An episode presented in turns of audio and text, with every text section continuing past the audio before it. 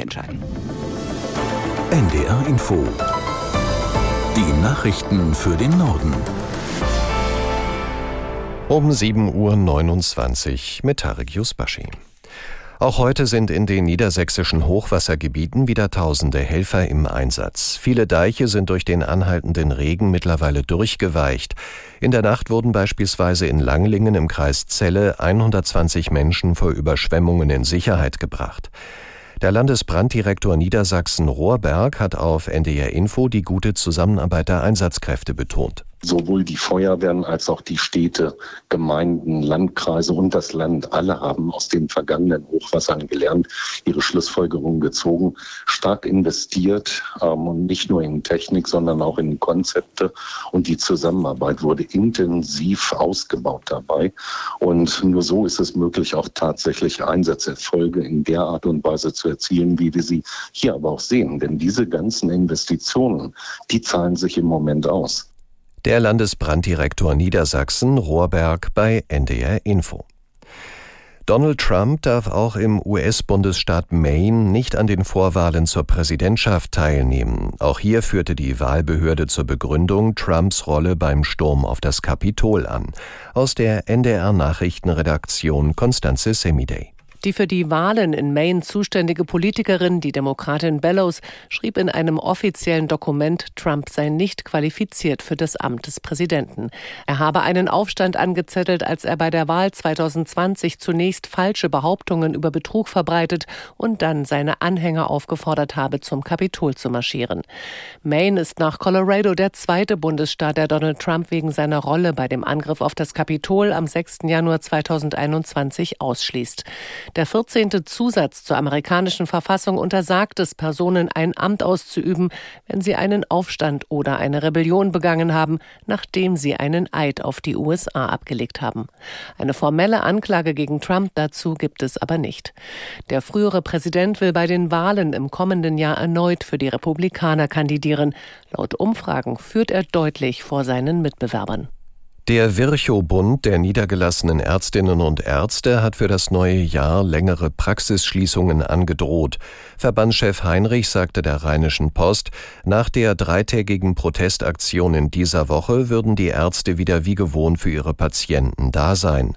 Sollte sich beim Gipfeltreffen mit Bundesgesundheitsminister Lauterbach am 9. Januar allerdings keine Bewegung abzeichnen, würden die Praxen danach für eine ganze Woche schließen. Die Ärzteverbände fordern von Lauterbach unter anderem, die Obergrenzen bei den Honoraren abzuschaffen und Bürokratie abzubauen. Das israelische Militär hat neue Erkenntnisse zum Tod von drei Geiseln im nördlichen Gazastreifen vor zwei Wochen veröffentlicht. Israelische Soldaten hatten die jungen Männer versehentlich erschossen. Aus Tel Aviv Nadja Armbrust. Ein Soldat, der zunächst zwei der drei Geiseln tötete, hätte nur eingeschränkte Sicht auf die Geiseln gehabt. Die dritte Geisel sei nach ihrer Flucht in ein Haus erschossen worden. Die Soldaten hätten wegen Panzerlärm den Befehl, das Feuer einzustellen, nicht gehört. Die Streitkräfte seien davon ausgegangen, die Hilferufe der Geiseln sei eine Falle von Hamas-Kämpfern. Die israelische Armee sei nach einer internen Untersuchung zu dem Schluss gekommen, dass die Soldaten nach bestem Wissen gehandelt hätten.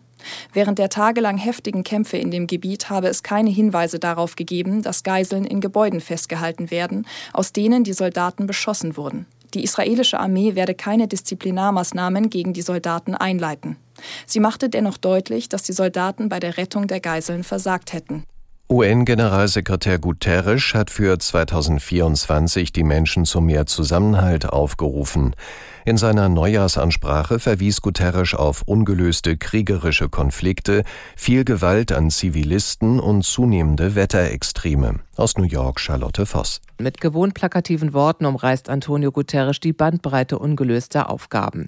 Dabei klingt jede Aussage wie eine Schlagzeile. Die Menschheit leidet, unser Planet ist in Gefahr. 2023 ist das heißeste Jahr aller Zeiten. Die Menschen werden von wachsender Armut und Hunger erdrückt. Die Kriege nehmen an Zahl und Grausamkeit zu.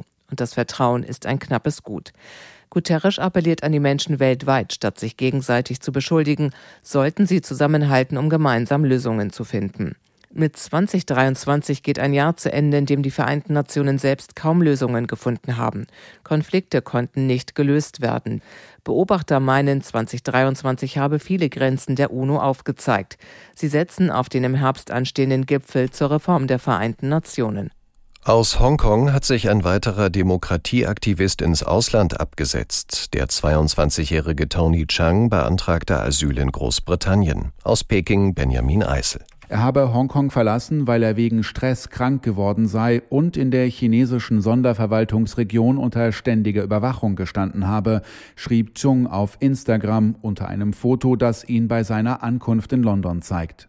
Der 22-Jährige war im Sommer aus dem Gefängnis entlassen worden.